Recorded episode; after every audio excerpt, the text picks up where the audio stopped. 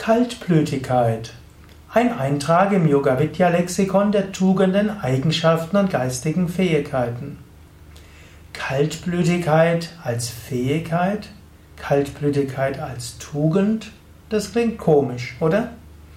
Normalerweise sagt man, Tugend ist Warmherzigkeit, Tugend ist Liebe, Tugend ist innere Wärme, mit Mitgefühl auf anderen zuzugehen dein Herz zu öffnen für andere. Kaltblütigkeit, wozu soll das gut sein? Ja, manchmal ist auch Kaltblütigkeit nötig. Im Sinne von, man hält etwas für richtig und man setzt es auch um und man tut es. Angenommen, hm, du gerätst in irgendeine Panik und da sind Menschen in allen möglichen Problemen und sie schreien und gestikulieren. Wenn du eine Verantwortung dort hast, dann brauchst du Kaltblütigkeit. Du musst Entscheidungen treffen. Hm, du musst auf gewisse Weise reagieren. Und manchmal musst du auch Entscheidungen treffen, für das Wohl der vielen der ein oder andere dort äh, nicht berücksichtigt wird. Das heißt Kaltblütigkeit. Oder Angenommen, du gerätst in andere zwischenmenschliche Schwierigkeiten.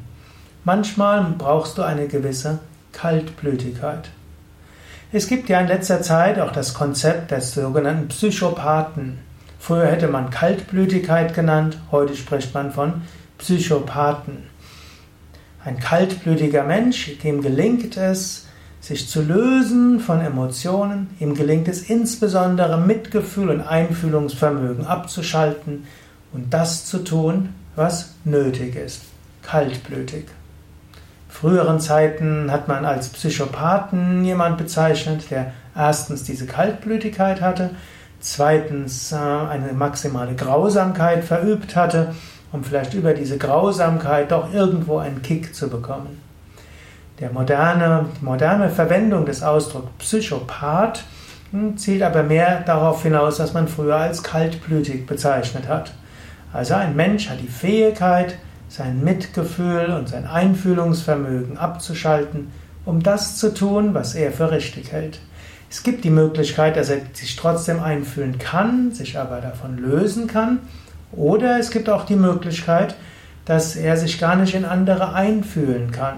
Jemand, der sich nicht in andere einfühlen kann, man würde sagen, das ist ein Defizit. Das kann man durchaus lernen.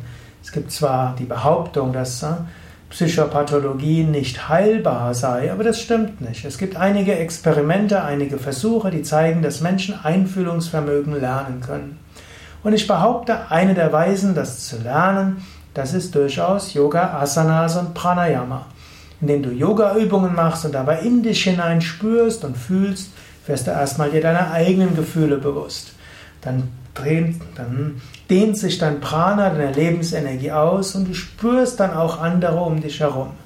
Und so ist sicherlich Yoga von großer Hilfe, um aus der Unfähigkeit, Herzenswärme zu spüren, herauszukommen und Herzenswärme zu spüren.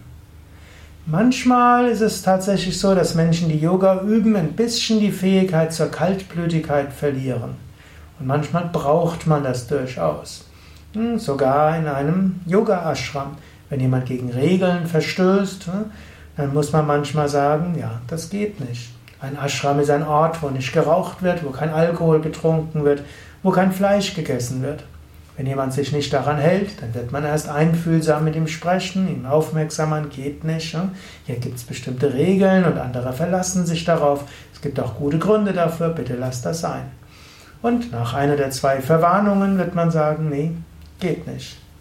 Und dann muss man letztlich entweder mit Einfühlungsvermögen das umsetzen oder wenn der andere schimpft und so weiter und andere dann auch noch auf seine Seite zieht und dann gibt es einen kleinen Aufstand, dann braucht es eine gewisse Kaltblütigkeit, um das umzusetzen, was umzusetzen ist.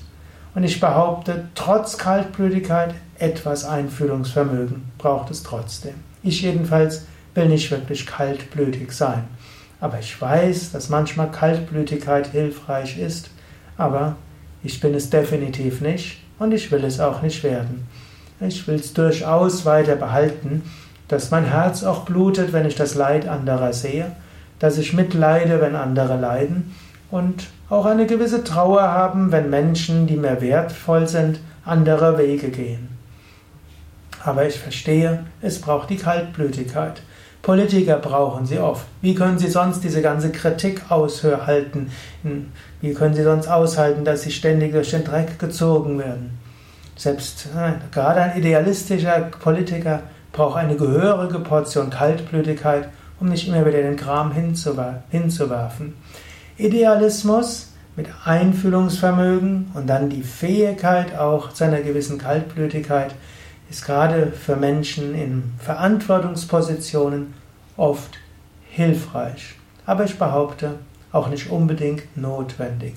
Wenn du Einfühlungsvermögen koppelst mit Vertrauen auf tieferen Sinn, auch wenn du nicht verstehst, wenn du Einfühlungsvermögen koppelst mit dem Bewusstsein, dass andere Menschen es gut meinen und dass letztlich Gott hinter allem steckt, dann kannst du auch warmherzig sein und trotzdem tun, was notwendig ist.